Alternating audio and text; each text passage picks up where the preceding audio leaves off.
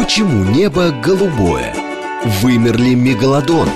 Существует ли жизнь за пределами Земли?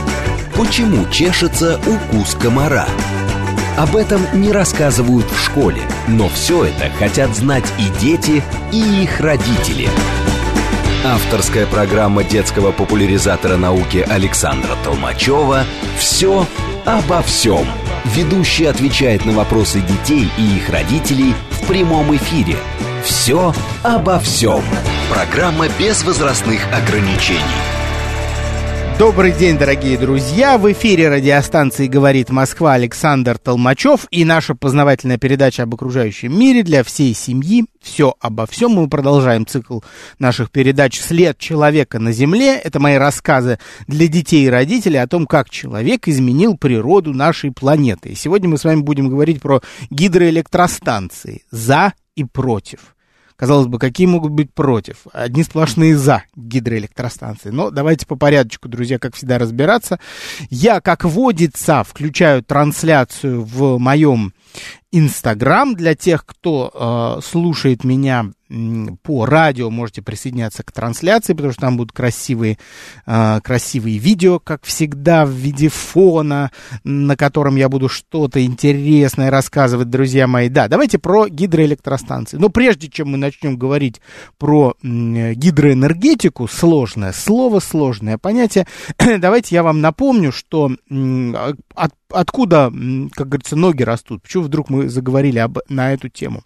Дело в том, что э, говорить о том, что человечеству постоянно нужен приток энергии, э, наверное, излишне. Но я, тем не менее, повторюсь, что энергия необходима всему живому в непрерывном как э, в непрерывном объеме, да, то есть объем энергии должен постоянно поступать извне, при том, что живое будет часть энергии запасать, часть энергии отдавать, но извне обязательно должна какая-то энергия э, поступать в том или ином виде. И мы с вами энергию получаем из окружающей среды в виде нагрева, да, то есть мы, там атмосфера нас согревает, вода рядом, если мы находимся в воде. Вода тоже может нам передавать часть энергии. Много энергии мы получаем с пищи, и каждая клетка нашего организма получает энергию вот именно благодаря тому, что мы потребляем органические вещества, которые содержат в, в своих химических связях энергию. И поэтому наши клетки получают эту энергию и используют ее для того, чтобы э, строиться, перестраиваться, расти, размножаться, делиться, синтезировать какие-то вещества внутри, например, нейромедиаторы в мозге. Вообще мозг очень э, энергоемкий орган, он, в общем, эволюционно всегда был очень энергоемким, всегда требовал большой объем крови, чтобы он через, через, через этот орган протекал этот объем, да, и большое количество кислорода нужно мозгу, и питательных веществ, глюкозы в частности, постоянно необходимо а, нашим, нашим а, клеткам нервной системы, да. И мы с вами а, привычно, как сложилось в ходе цивилизации человеческой, в процессе ее развития, мы используем традиционно в основном невозобновляемые источники энергии, которые являются остатками живой материи. Об этом я говорил в предыдущем эфире, вот не буду очень подробно, но смотрите, получается ведь, что и, что и каменный уголь, который всегда люди использовали для того, чтобы отапливать свои помещения, для того, чтобы приводить в движение уже в 19 в 20 веке технические средства, э, использовали нефть и э, природный газ э, для того, чтобы получать энергию, да, добывать энергию. Вот использование всех этих ресурсов, оно некоторым образом привязало человека к к ним. И поэтому отвязаться от них очень тяжело. Сейчас объясню, почему необходимо отвязаться от этих ресурсов. Дело в том, что эти ресурсы оказались исчерпаемыми. То есть они на нашей планете закончатся через некоторое время. И по мере того, как численность эм, э, населения нашей планеты возрастает, у нас с вами возникает большая проблема. Получается, что мы потребляем все больше и больше, все больше и больше. Сейчас надо перезапустить трансляцию в Инстаграме, потому что отключился у меня звук там. Да, а, мы, получается, человечество требует все больше и больше а, энергии. Что для нас с вами это значит? Это значит, что э, те источники энергии, которые я назвал исчерпаемыми, они в какой-то момент закончатся. Когда же это произойдет? Э, ученые о разных цифрах говорят, потому что мы говорим про три разных, так скажем, энергоносителя сырья. Это э, каменный уголь, это э, нефть и природный газ. Так вот, если говорить приблизительно, когда закончится все это, где-то от 50 до 100 лет человечеству осталось а, пользоваться этими ресурсами. Вот это исключительно мало, то есть мы с вами можем считать прямо сейчас, что все это уже закончилось, и а, сейчас нам нужно, как человечество, начинать жить, используя другие источники энергии, которые а, могут сами себя возобновлять, которые неисчерпаемы. Ими можно пользоваться гораздо дольше, чем а, каменным углем, нефтью и природным газом. Сюда же, кстати говоря, и а, ядерное топливо относится. Это тоже исчерпаемый природный ресурс. Да? Мы не можем им пользоваться вечно. О чем же я говорю? О каких о каких э, неисчерпаемых природных ресурсов. Во-первых, это энергия Солнца. И на предыдущем эфире я уже говорил о том, что сон, хоть Солнце и конечный источник энергии, то есть Солнце, конечно, когда-то потухнет, но произойдет это очень не скоро, около 5 миллиардов лет еще существовать нашей э, любимой звезде. Вот, поэтому мы считаем с вами, как земляне, что э, солнечная энергия неисчерпаема. Солнечная энергия преобразуется в энергию ветра, вторично. Вот, поэтому, поскольку вот воздушные массы, энергия Солнца передается энергии атмосферы, и мы можем из атмосферы тоже получать энергию благодаря э, ветряным электростанциям. Об этом мы в предыдущем эфире говорили. Так давайте сегодня поговорим про гидроэлектростанции, потому что свою энергию Солнце способно передавать и э, главному минералу, который находится на поверхности нашей планеты, планеты э, воде. Да? Вода обладает текучестью. Э, это, эту способность она тоже получает благодаря той энергии, которую э, вода получает от Солнца, потому что вода в отсутствии Солнца это лед. Представим себе теоретически воду при абсолютном нуле это каменное состояние, твердое, э, такой очень-очень твердый крошащийся лед. Это та самая вода, которая прилетела на нашу планету из далекого космоса. А вот, э, вода на нашей планете, получив энергию Солнца, становится жидкой, да, Солнце ее согревает, а, а парниковый эффект, который умножает сама вода в состоянии пара на нашей планете, э, поддерживает воду постоянно в жидком состоянии э, в, в атмосфере и на поверхности планеты, в результате чего э, вода как бы наполняется этой солнечной энергией и постоянно перед, перемещается по поверхности планеты, то в атмосферу, то в недра Земли, то из недр Земли снова на поверхность. И таки, таким образом осуществляется круговорот воды в природе. А, этот круговорот во многом реализуется за счет того, очень интересно, редко кто задумывается об этом, вот, друзья, вот прислушайтесь, смотрите, часть круговорота реализуется во многом за счет того, что суша, на которую выпадают осадки, находится над поверхностью, над уровнем моря, над уровнем океана. За счет этого вода с суши может стекать в океан. Это ну, казалось бы, такая банальность, капитан очевидность передает привет нам. Но на самом-то деле это супер важная э, часть э, цикла водного, да, потому что вода выпала на сушу, она стекает вниз в океан. За счет этого э, мы видим существование, наблюдаем существование рек на нашей планете, да.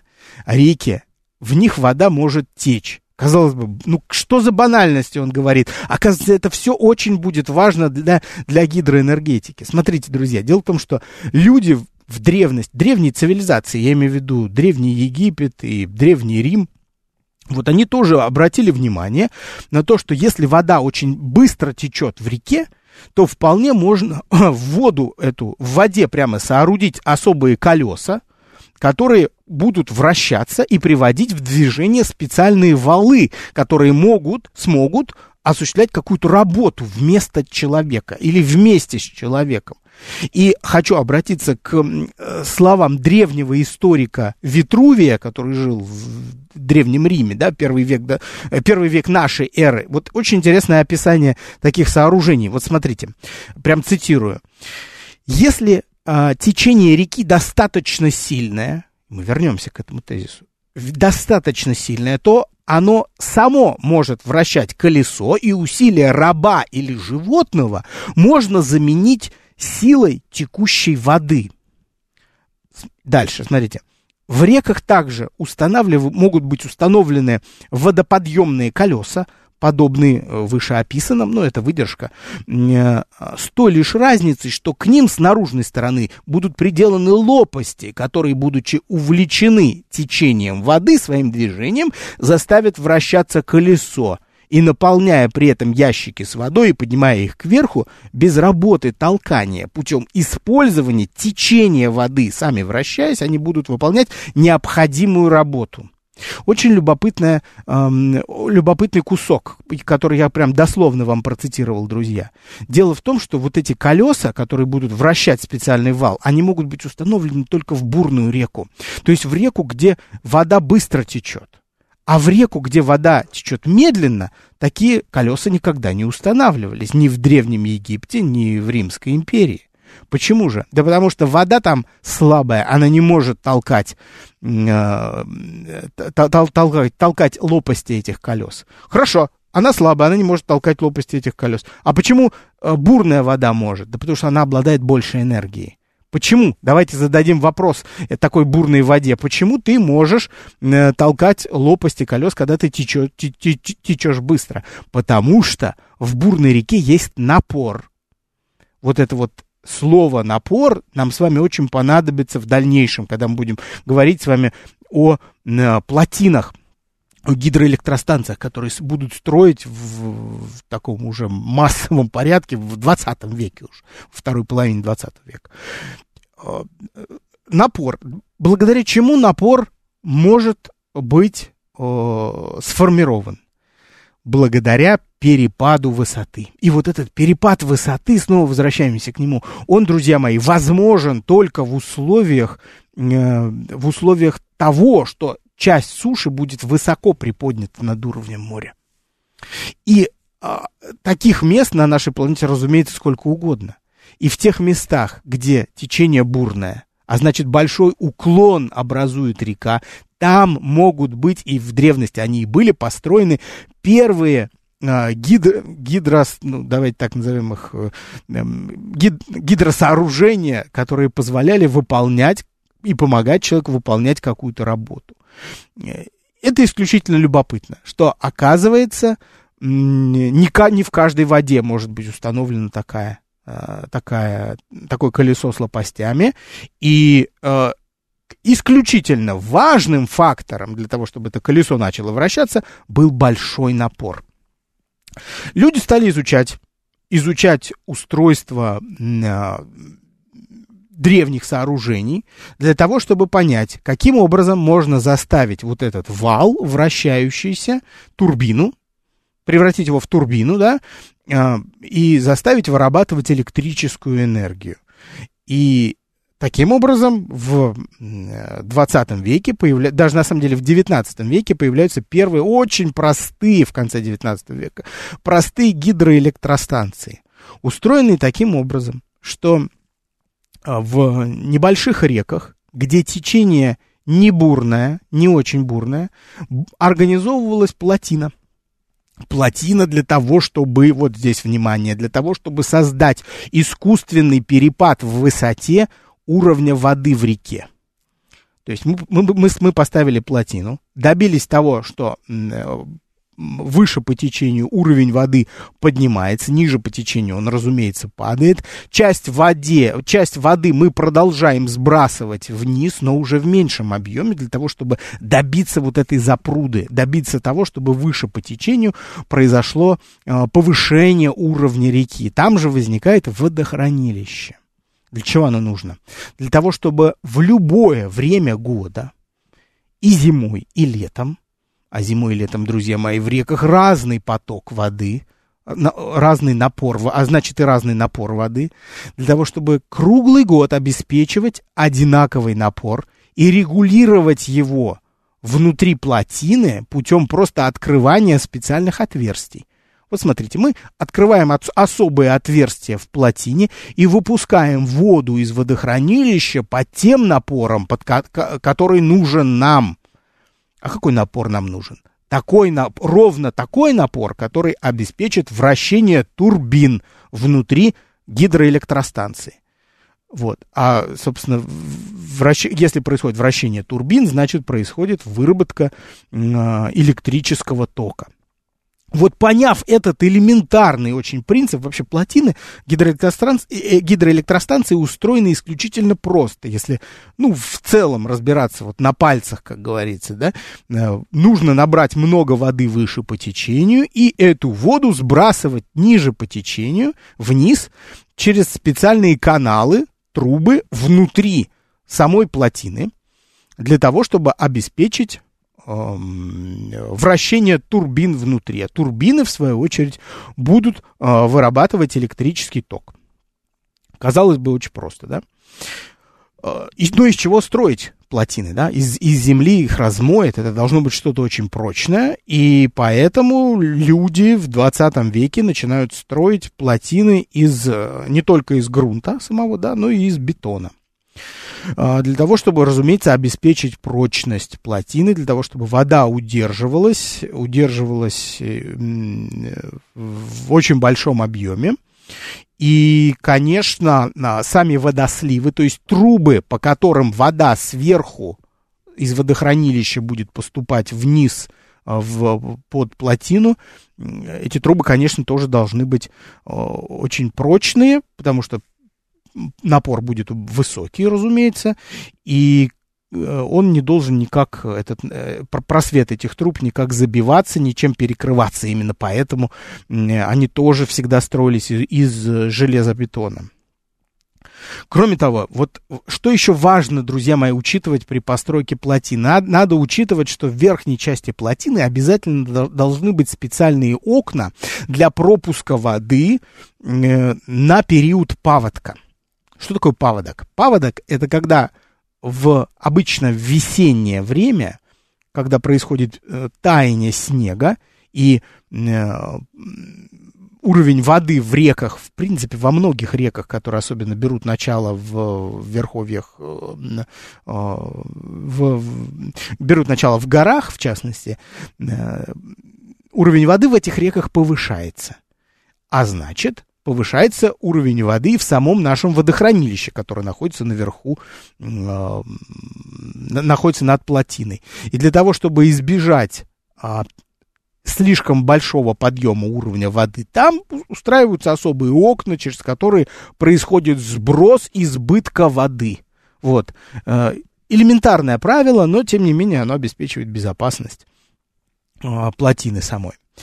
Вот что еще в, в сооружении плотины важно. Ду, ду, я еще даже до турбины не добрался, потому что хочу немножко подробнее поговорить э, о, о ней, о том, как устроены каналы возле турбины. Конечно, без схемы тяжело показывать. Ну, что уж, что уж поделаешь, да, это формат радио, тут только устный рассказ нас, в общем, э, у нас имеется, да, в, в нашем арсенале. А, смотрите, когда вода из водохранилища поступает а, в как бы водозаборную часть плотины, да, то есть ту часть, которая собирает воду и ведет ее по каналам к турбинам, э, нужно учитывать, что не любая вода может туда поступать, а только специальным образом отфильтрованная, да. Поэтому э, специальные окна для сброса воды оснащены специальными решетками, которые улавливать будут, улавливать будут мусор, чтобы он не поступил а, в, в каналы и на турбину. Вот представьте себе, если палки, листья, водоросли, эм, может быть, плавающие фрагменты деревьев, которые всегда находятся в любом водоеме, они провалятся в плотину и попадут на турбину. Они сломают ее довольно быстро. Вода должна быть чистая. В ней не должно быть особенно, особенно большого количества примесей. Да? То есть, ну, конечно, песок, наверное, может быть, он проходит через турбину, но крупных э, объектов быть не должно. И, конечно, вы, меня, э, вы мне, должны мне напомнить, что, разумеется, э, животные не должны туда попадать.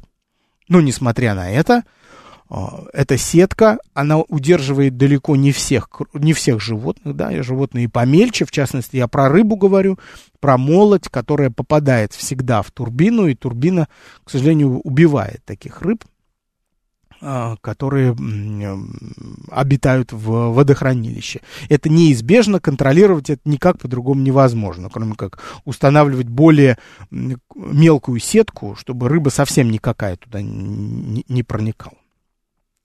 Теперь давайте дальше, что происходит с водой после того, как она из водохранилища поступила в плотину. Поток воды под напором заходит в трубу а, в верхней части плотины со стороны водохранилища и а, поступает в специальную спиральную камеру. Она находится где-то в середине плотины, и эта камера напоминает улитку. Вот как по спирали вода начинает двигаться по кругу и вниз – двигаясь внутри камеры, она как бы приближается к центру этой специальной камеры, то есть вода закручивается. В центре камеры находится колесо турбины. То есть, смотрите, вода вращается, вода течет вокруг турбины по кругу и вращает эту турбину. А, турбина окружена специальными лопатками, которые позволяют турбине вращаться а, на своей оси. Вот. И э, за счет этого происходит э, то самое – а, движение, благодаря которому вырабатывается а, электрический ток. Вода проходит через лопасти турбины, заставляя их двигаться, и в этот момент как раз она передает им свою энергию, энергию так называемого напора. То есть, смотрите, чем выше плотина, тем больше напор, тем большую энергию мы можем снять с такого потока воды, снять и превратить ее в дальнейшем в электрическую энергию. А, исключительно важно, чтобы вода по турбине, через турбину и по каналам шла без вихрей и без препятствий внутри. Именно поэтому мы воду, заходящую в плотину, отфильтровываем.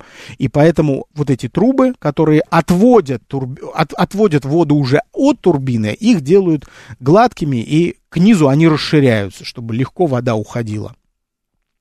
Вот таким образом а, люди придумали, каким, как вырабатывать электрическую, как получать электрическую энергию из энергии воды, пользуясь тем, что рельеф суши никогда не бывает э, полностью горизонтальным. Да? За счет перепадов суши люди обратили внимание, что где-то вода течет быстрее, где-то медленнее, и где-то напор слабый, где-то напор сильный.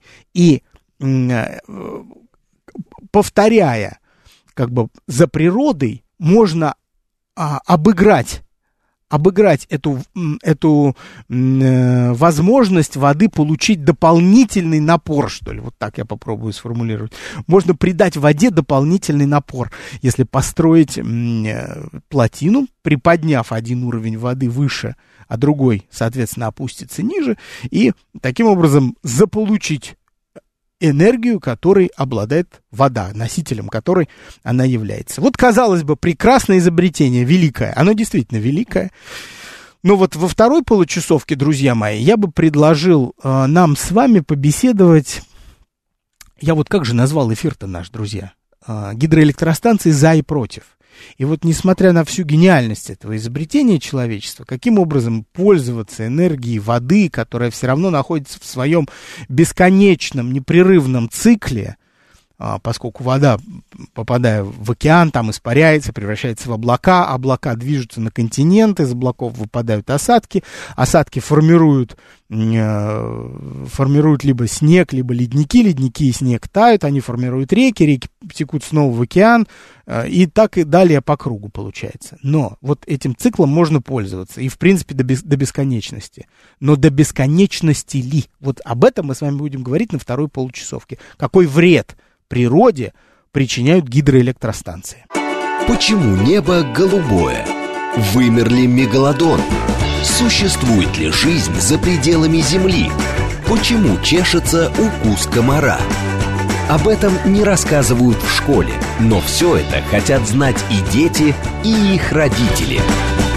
Авторская программа детского популяризатора науки Александра Толмачева «Все обо всем».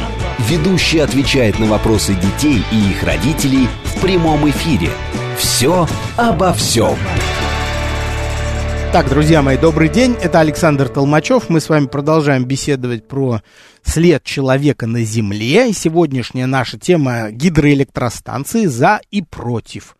И вот про «За» мы вроде бы поговорили, вроде бы разобрались о том, в том, что это действительно великое изобретение человечества, гидроэлектростанции, построить плотину, а, в результате постройки которой уровень воды выше по течению приподнимется – можно будет использовать этот перепад для достижения а, бурного потока воды, большого напора, с которого можно будет снимать с помощью специальной турбины и спиральных каналов вокруг этой турбины, снимать энергию, превращать ее в электричество и использовать, обеспечивать таким образом а, населенные пункты электричеством, без которого вот невозможно ничего из того, что происходит буквально вокруг нас, да, вот вы, вы видите меня в трансляции, вы слышите меня по радио, все это возможно благодаря электроэнергии.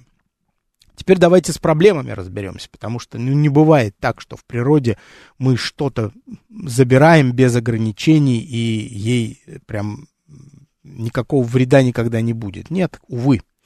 А, несмотря на то, что это возобновляемый источник энергии, все-таки он, плотину я имею в виду, мы строим в природе, мы таким образом разрушаем место, где обитают животные, где до строительства этой плотины все было хорошо и гармонично, и построить ее без разрушения э, места обитания животных, ну, разумеется, невозможно. Вот давайте посмотрим внимательно на то, те недостатки, которые возникают. Вот смотрите, вот мы с вами построили плотину, а, добились того, что выше по течению уровень воды поднимается, таким образом вода зальет массу территорий, которые раньше находились над водой. Вот там те территории, которые окажутся затопленными, они с высокой вероятностью могли быть местом обитания, в первую очередь, людей, потому что люди строят свои жилища, так уж исторически сложилось, а, в ходе формирования всей цивилизации нашей у воды. Поэтому, когда сооружают большую гидроэлектростанцию, строят плотину, учитывают, что э, масса населенных пунктов, особенно небольших возле, возле воды, будут, могут быть затоплены. Именно поэтому много людей просто переселяют.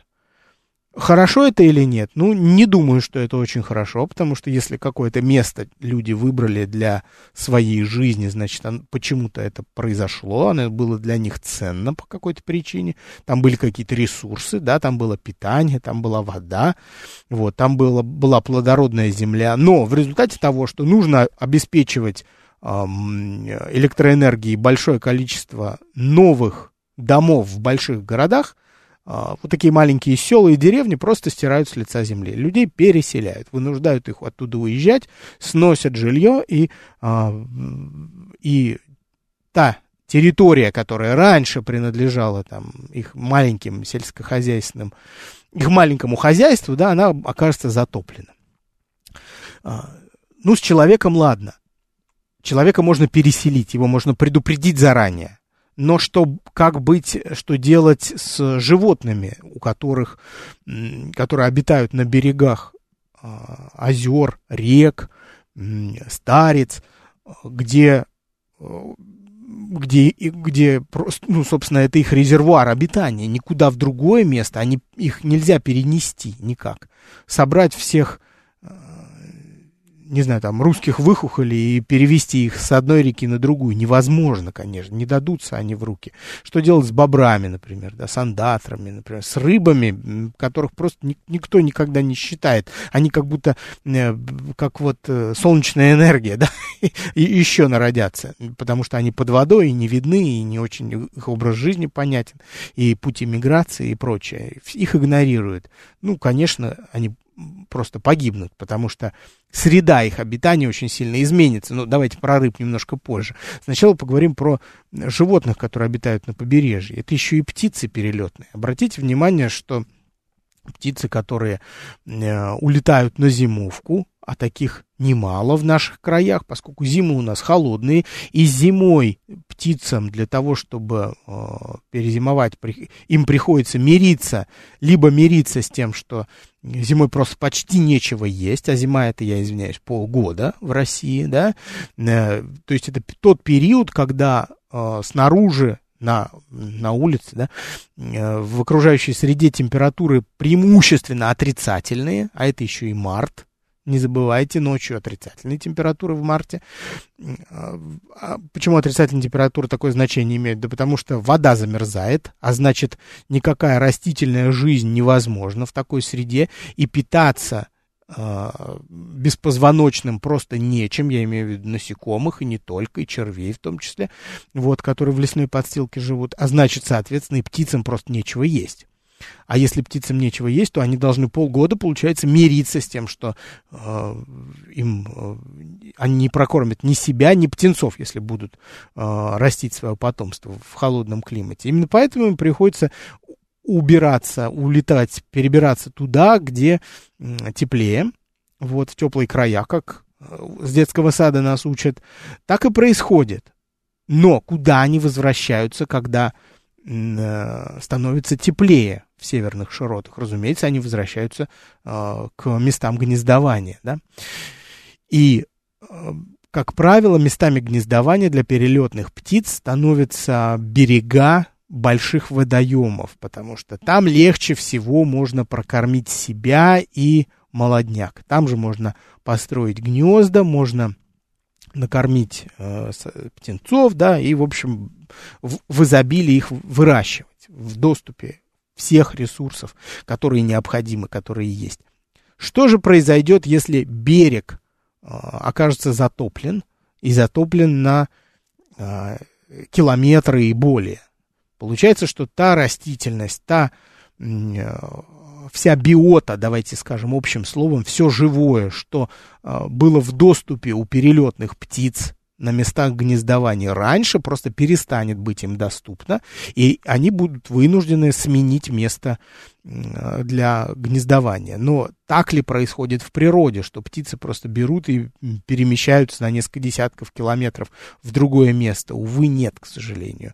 Просто э, птицы перестают размножаться в такой ситуации, потому что, ну, исчезло то место, где они делали это раньше и они уже не, это поколение, во всяком случае, оно не может уже приспособиться к э, изменившимся условиям, и, увы, численность таких птиц будет падать. Вот что касается птиц перелетных. Оказалось бы, что всего-то навсего. У нас из берегов вышла там одна река всего-то навсего, да. Это не то, что пол беды, это такая одна четверть беды. Что касается млекопитающих, ровно та же ситуация. Млекопитающие, которые живут у воды, их немало, они тоже вынуждены либо э, мигрировать в другие места, если кому-то повезет, но по большей части они просто перестают размножаться, либо погибают просто от голода. Им просто нечего уже, оказывается, есть на той территории, которая раньше их кормила, потому что там уже ресурсов нету, ее затопило, эту территорию.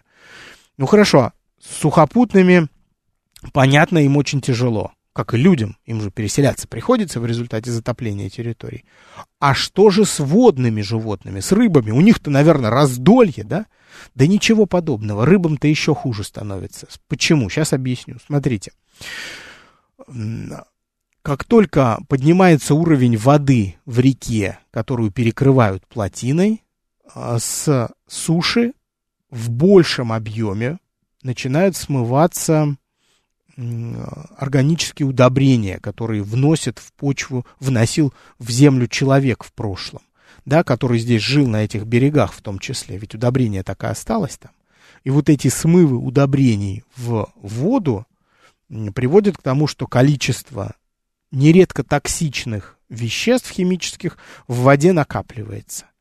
Разумеется, а, ядовитые вещества поступают в организмы всех животных, которые обитают в воде, там в первую очередь беспозвоночных, а в дальнейшем и рыб, которые тоже питаются, которые питаются этими самыми беспозвоночными. К чему это приводит? К накоплению токсинов в организме э, животных, жи, продолжительность жизни сокращается, увеличивается количество болезней, страдает иммунитет, рыбы умирают от того, что раньше их не убивало, да, в результате сниженного иммунитета. Вот, на иммунные клетки, на иммунную систему рыбы воздействуют, в частности, эти самые удобрения, которые оказались смыты с суши. Э, это раз. Далее, удобрения, которые попали в воду, да еще и в воду, а, проточность которой, течение в которой ослабло, заметьте, если река раньше текла с большой скоростью, то после того, как на ней поставили запруду, сформировали водохранилище над плотиной, это приводит к, к, к низкому течению. Вода почти не течет, она стоит. И в этой стоячей воде накапливаются а, продолжают накапливаться а, органические удобрения. К чему это приводит? Это приводит к тому, что водоросли, микроскопические водоросли, которые жили у поверхности воды, получают избыток азота и фосфора и начинают бурно размножаться. Это, в свою очередь, приводит к цветению на поверхности воды, цветению самой воды, как говорят. Знаете, вы, наверное, видели, друзья, летом я часто в качестве примера это привожу, летом, в конце лета, в августе, в начале сентября, мы видим цветение водоемов, они становятся буро-зелеными. Вот то же самое может происходить в водохранилище, если туда попадает много органических удобрений. А, это э, происходит цветение воды, то есть масса э, водорослей становится плотной, их становится больше, вода перестает быть, теряет прозрачность, она не перестает быть прозрачной, но она теряет прозрачность. Это значит, что света до дна э, начинает доходить меньше, или даже, наоборот, даже совсем перестает свет доходить к, к дну этого водоема. А значит, растения, то есть водоросли, которые обитают глубже, либо на дне, либо просто в глубине, водоема, они перестают получать то количество света, которое они получали раньше, и в результате этого начинают погибать. Гибель водорослей, крупных водорослей, которые обитали раньше в водоеме, приводит к тому, что вода начинает беднеть кислородом, потому что водоросли это главный поставщик кислорода в водоем. Если вода беднеет кислородом, значит кислорода недополучают в первую очередь животные, потому что без кислорода животные не существуют. Даже водные животные. Часто мы э, недооцениваем этот момент, что рыбы и все беспозвоночные, которые живут в воде, в пресной, в соленой воде, они все дышат кислородом. Кислород всегда растворен в воде. Главным поставщиком кислорода в воду являются водоросли. И вот если водорослей становится меньше в результате того, что прозрачность водоема падает, в результате мы имеем ситуацию, в которой им просто нечем дышать, а в частности нечем дышать э, их личинкам. Да? Личинки потребляют очень много кислорода, потому что они быстро растут. Причем я говорю не только о личинках беспозвоночных, я говорю о личинках э, рыб в том числе. Да? Они все недополучают кислорода, все это приводит к тому, что в конечном счете они задыхаются, численность их падает. Массовая гибель в таких водохранилищах может наблюдаться. Опять же, если там снижено течение, если там, если в, в этот водоем попало много удобрений. Массовая гибель. Что такое массовая гибель? Это много органики, которая плавает в воде, как взвесь. Вода становится еще мутнее от этого. В результате этого происходит а, вот что, что бактерии, которые обитают в таких водоемах, они начинают разлагать, р, р, заниматься разложением вот, этой вот этой органики, а, с, часто с поглощением кислорода и с выделением ядовитых веществ, в частности метана, который может накапливаться тоже на дне таких водоемов. К чему все это приводит, друзья мои? Что метан ядовитый газ, который не, точно не позволит никаким э, живым организмам, личинкам никаким развиваться. В результате, в результате этого водоем беднеет, э, беднеет живностью, то есть живности становится меньше, растительности как следствие тоже станет меньше. В результате этого он почти вымирает. Численность да, крупных животных, которая, кстати, зависит от численности мелких животных. Я говорю, численность рыб зависит от численности и разнообразия а, беспозвоночных в водоеме и растений. Если и то, и то пострадал, то и рыбы тоже пострадают. Численность рыб упадет в таких водохранилищах. В результате этого мы имеем снижение биологического разнообразия в таких водоемах, где, постро, где строят гидроэлектростанцию. Это только вверх, в верхней части, да, выше по течению, там, где сформирована запруда.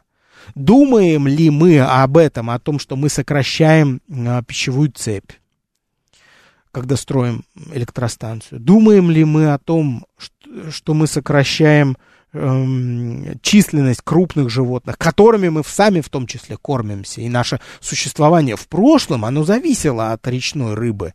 Но, построив плотину, мы сильно сокращаем численность рыб, э, лишая таким образом возможности прокормить себя людям, которые существовали за счет рыбной ловли в прошлом. Но мы таким людям предлагаем переселиться в большие города и наслаждаться электричеством, которое вырабатывает гидроэлектростанция. Теперь еще про рыб. Есть такие рыбы, мы про них с вами говорили на э, цикле про Красную книгу здесь на радио. Это рыбы анадромные, которые э, мигрируют из соленых водоемов в пресные, в верховье рек, для того, чтобы э, выметать там икру. Откуда у них такая странная причуда, да? Почему бы не выметать икру в море? Спокойно и не ходить никуда в реку за тысячи километров да, как делает э, лосось, в частности. Делают они это по очень простой причине. А, вода в верховьях рек очень богата кислородом и бедна хищниками. Там нету серьезных конкурентов, за ресурсы, и нету опасных хищников, которые могут, извиняюсь, сожрать эту икру, которую они вы, выметают. Вот, именно поэтому некоторые рыбы действительно уходят из соленых водоемов в реки, против течения проходят много сотен, даже тысяч километров, выметывают икру в богатой кислородом проточной воде, а, там появляются малечки, которые начинают свой путь обратно в реку, обратно в море по всей реке. Всю реку проходят, пока идут, питаются, а, взрослеют и выходят в, э, в океан или в море уже взрослыми, зрелыми рыбами, которые могут себя, за себя постоять в агрессивной соленой среде. Агрессивной в прямом смысле, потому что, в общем, в море живности очень много, и в том числе крупной. Вот, поэтому, когда они выходят туда, эти зрелые рыбки, они уже могут защитить себя и прокормиться, напав на кого-то.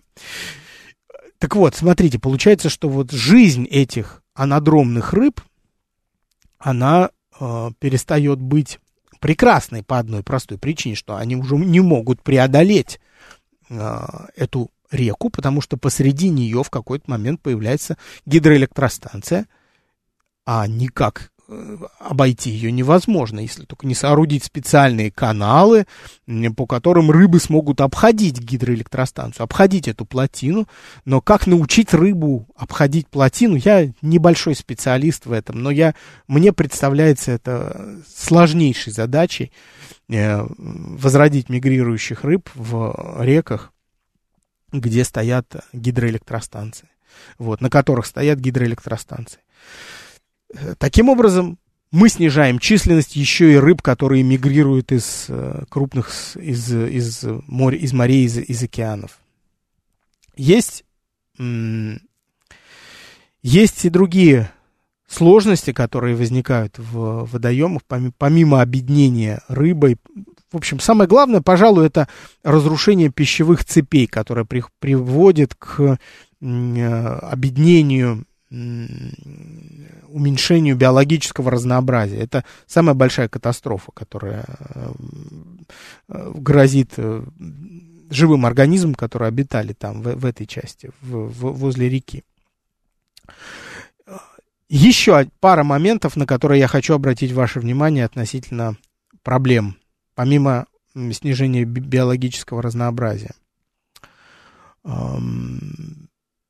Так, и вот она, вот эта проблема, друзья мои, это миф о том, что использование энергии воды э, не способствует выбросу в окружающую среду парниковых газов. Вот если мы с вами задумаемся о том, какое количество органических а, отходов порождает строение плотины, мы с вами поймем, что среда, которая возникает, да, после того, как построена плотина, она как раз является большим источником парниковых газов, в частности углекислого газа, а, нежели вода, которая просто свободно течет. Проточная вода не является большим источником, источником большого количества парниковых газов, а стоячая вода является. Вот в чем дело. Смотрите, водохранилища, как я уже говорил, задерживают органику. Это не только органический мусор, это еще и э, застой умерших животных, микроскопических, может быть, более крупных, э, растительности – которая накапливается на дне водоема с малой проточностью. В результате этого в недрах такого водоема накапливается, я уже сказал об этом, это метан и, конечно, углекислый газ, который является одним из газов, которые выделяют бактерии, разлагая органических орга, тела, органич, орган, тела животных, которые погибли в таком водоеме. Вот и углекислый газ, и метан – это парниковые газы, которые поступают в атмосферу. В результате этого э, нарушение проточности в таком водоеме, из, изменение течения таких э, рек э, просто приводит к большему выбросу парниковых газов. В результате этого разрушается миф о том, что невозобновляемые, что возобновляемые источники энергии, в частности энергии воды, являются полностью свободным от а, повышения содержания парниковых газов в атмосфере. Вот такой миф получается, друзья мои. Итак, давайте итог немножко подведем на сегодняшней нашей встрече. Сегодня мы с вами беседовали по, про гидроэнергетику. Но это не все. На самом деле у нас будет с вами э, еще тема, которую я хочу отдельно поднять. Это энергия приливов и отливов. Что с ней делать? И так ли она, так же она опасна, как, ну как опасна, ну вредна, что ли, лучше так скажем. Такой же вред она причиняет окружающей среде, как и строительство гидроэлектростанции или нет. Ну, мы об этом поговорим на другом эфире, разумеется. Вот. А, сегодня мы говорили про гидроэнергетику, в частности, про то, как можно вырабатывать электрическую энергию, используя напор воды. А напор воды мы можем достичь, повысить напор воды мы можем, приподняв уровень воды в одной части реки и опустив в другой части реки. То есть сформировав искусственный водопад. Другими словами, самый большой напор в природе у, у, у воды, которая падает с водопада. Фактически гидроэлектростанция это и есть очень большой водопад, только с турбинами, которые, а, которые находятся под потоком вот этой вот падающей воды через специальные спиральные каналы, сооруженные из железобетона. Ну что, друзья мои, настало время нам расставаться. Я напомню для всех, кто слушает меня по радио, что меня можно найти в Инстаграм. Там я веду регулярно блог об окружающем мире. Каждый день одну-две истории о природе с интересными видео, фотографиями.